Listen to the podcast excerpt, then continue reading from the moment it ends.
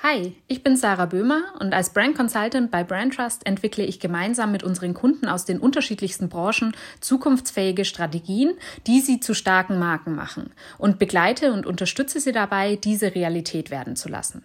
Was mich dabei insbesondere antreibt, ist Unternehmen in die Next Generation of Business zu führen, in der Nachhaltigkeit wirklich ganzheitlich gedacht alle Bereiche prägt, vom gesamten Geschäftsmodell äh, über Prozesse im Einzelnen bis hin zur Führungs- und Unternehmenskultur. Denn die Hoffnungen und Erwartungen der unterschiedlichen Anspruchsgruppen, also Kunden, Investoren oder auch der Öffentlichkeit und äh, weiteren, steigen, was das Thema Nachhaltigkeit betrifft. Und Unternehmen werden nur dann weiterhin erfolgreich sein können, wenn sie Nachhaltigkeit von der Zusatzaufgabe zum integralen Teil ihrer Geschäftstätigkeit machen.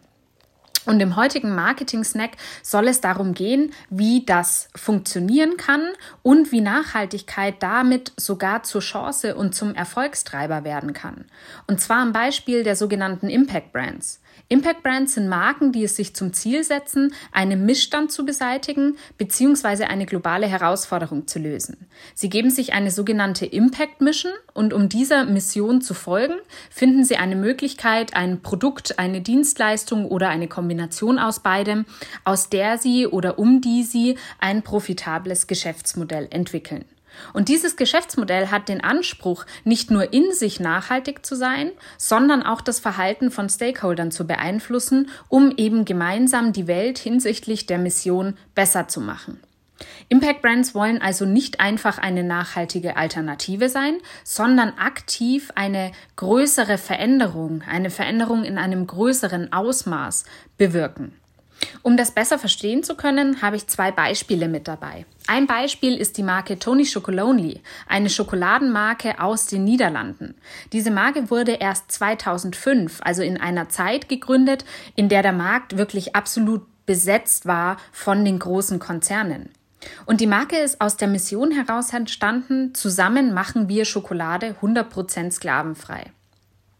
Denn leider ist es heute noch der Fall, dass in der Kakaoindustrie, dadurch, dass es sehr viele Kakaobauern gibt, unheimlich viele von uns Schokoladenessern und dazwischen wenige Konzerne, dass diese Konzerne den Preis kontrollieren und dadurch heute äh, Sklaverei, Sklavenarbeit immer noch an der Tagesordnung ist. Und diese Marke, obwohl sie erst in 2005 entstanden ist, ist unheimlich erfolgreich und folgt ihrer Mission auf drei Art und Weisen. Zum einen klären sie mal überhaupt über diesen Missstand auf. Zum anderen zeigen sie über ihre eigene Schokolade, dass es eben auch ohne Sklavenarbeit geht.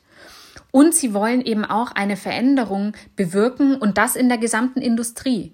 Der Marke geht es nicht nur um die eigenen Schokoladen, sondern um die gesamte Schokoladenindustrie, weshalb sie auch eine Tony's Open Chain gegründet haben, eine Plattform, auf der andere Schokoladenhersteller ihren Sourcing-Praktiken folgen können, um so eine Veränderung in größerem Maße bewirken zu können. Beispielsweise haben sich dieser Plattform schon Aldi oder auch Joko Winterscheid mit seiner Jokolade angeschlossen.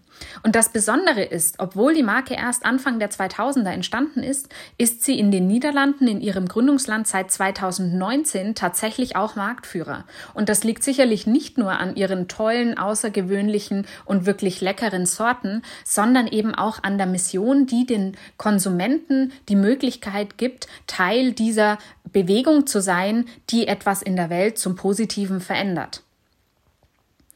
Ein weiteres Beispiel ist die Marke Patagonia aus den USA, die Outdoor-Bekleidungsmarke, die sagen, wir sind im Geschäft, um unseren Heimatplaneten zu retten. Und das bedeutet nichts anderes, als alles Erdenkliche gegen den Klimawandel zu tun. Und was die Marke tut, ist eben nicht nur zu spenden an Aktivistengruppen, sondern sie setzen sich selber, die Mitarbeiter setzen sich selber aktiv für den Umweltschutz ein, dafür, dass neue Naturschutzgebiete ausgewiesen werden beispielsweise.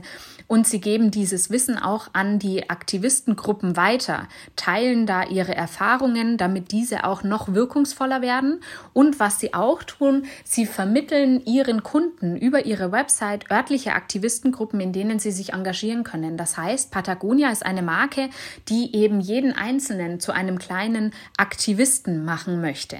der sich eben für den Umweltschutz einsetzt. Und das Besondere ist, Patagonia konnte in einer Zeit, in der die meisten Outdoor-Bekleidungshersteller im Umsatz stagnierten, innerhalb von sechs Jahren ihren Umsatz sogar verdreifachen. Und das ist wirklich unter diesen Umständen eine absolute Besonderheit und zeigt eben auch wieder, dass dieser Mission, die sie folgen, dass diese eine enorme Anziehungskraft hat. Und das zeigt eben auch, dass Konsumenten mehr und mehr Marken wollen, die aktiv werden und etwas Gutes in der Welt bewirken wollen. Gerade in einer Zeit, in der das Vertrauen in Institutionen wie die Politik und auch in gemeinnützige Organisationen enorm gelitten hat. Und wer mehr über diese Markenspezies und die Erwartungen der Konsumenten erfahren möchte, ist herzlich eingeladen, sich unsere Impact Brand Studie herunterzuladen. Den Link findet ihr in den Show Notes. Und mehr dazu und allgemein zur Next Generation of Business gibt's natürlich auch in meinem nächsten Marketing Snack. Bis zum nächsten Mal, eure Sarah.